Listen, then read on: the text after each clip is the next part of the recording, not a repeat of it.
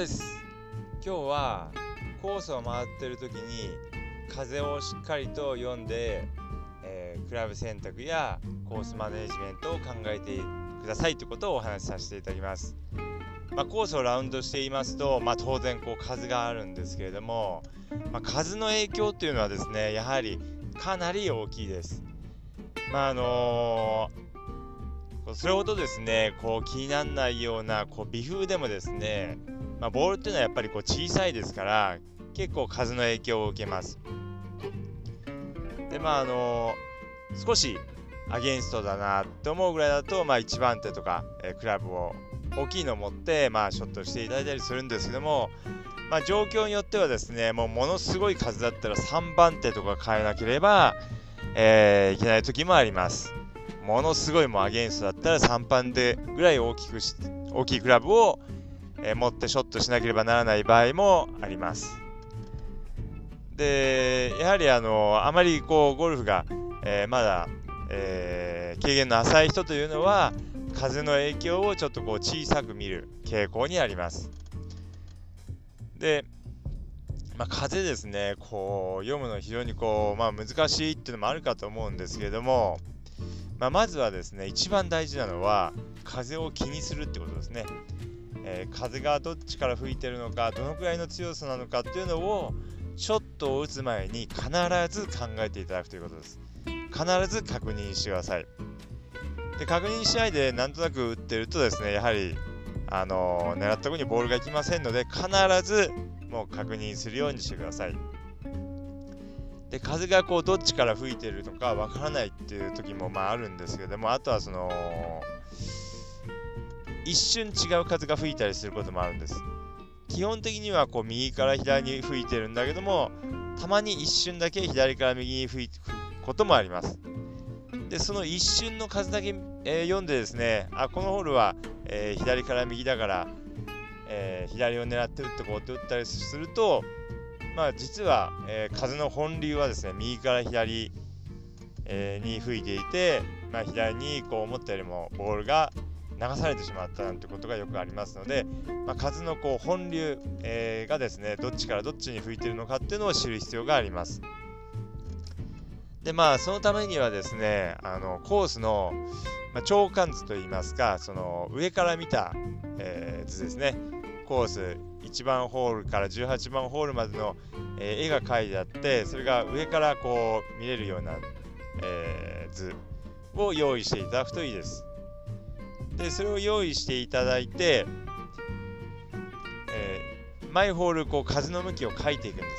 す。1番ホールはこっちからこっちに吹いてた。えー、2番ホールはこっちからこっちに吹いてた。3番ホールはこっちからこっちっていう風に書いていっていただくとまあ、何ホールか行くとですね、えー、まあ、4、5ホール行くともう今日の風は大体、えー、こっちからこっちに吹いてるなっていうのが分かります。で、それが分かれば、その風の本流が分かれば、えー、その実際ボールを打つ前に風を確認した時に逆に吹いてた場合にあこれは本流じゃなくてたまたま今だけこう一瞬吹いてる風だっていうのが分かりますのでまあそれほど風に惑わされなくなります基本的には本流の風を読んでいただくといいです。まあ、もちろんですね、こう、まあ、一日の中でも風向きが変わる場合もあります。まあ、ですけれども、ほとんどの場合は、えー、大体同じで、まあ、一瞬だけ違う風が吹いたりします。であとはその地形によっても風向きが、えー、変わる場合があります。例えばこう近くに林とかがあった場合にはその林にこう風が当たってえー、逆向きに吹いていたりすることもあるんですけれども、まあ、基本的には風の本流を読んでいただいて、えー、どっちからどっちに吹いてるかと読んでそれから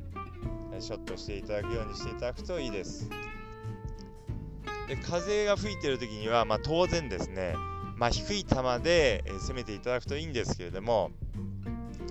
アゲンストや横の風の時には横からの風の時には低い球を打つっていう人が結構、まあえー、いらっしゃるんですけども、これですね、フォローの時にも低い球を打っていただくといいです。フォローの時も、こう、やはりこう、ボールを高く上げてしまいますと、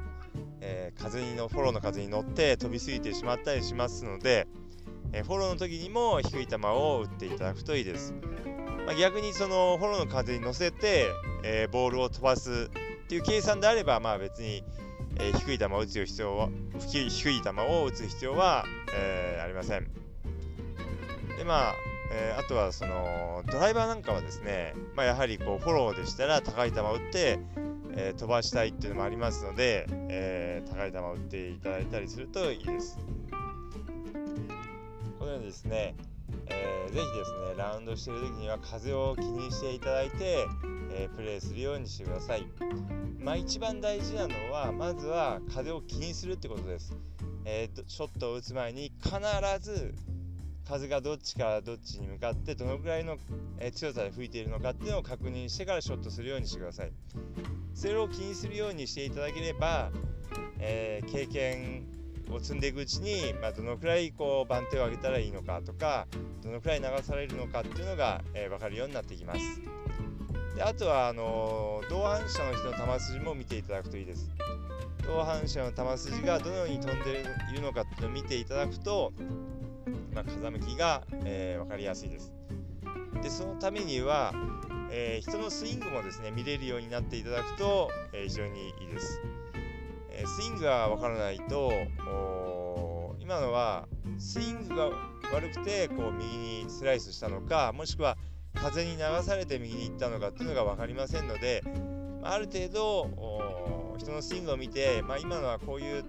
えー、状態でこういう球が出やすいっていうのが分かっていると、まあ、非常に、えー、風も分かりやすくなりますのでいいスコアを出しやすくなります。ですので、えー、ぜひ、まあ、人のスイングもよく見ていただいて、えー、風を読むようにしてみてください。それではですね、え今日はこの辺で失礼します。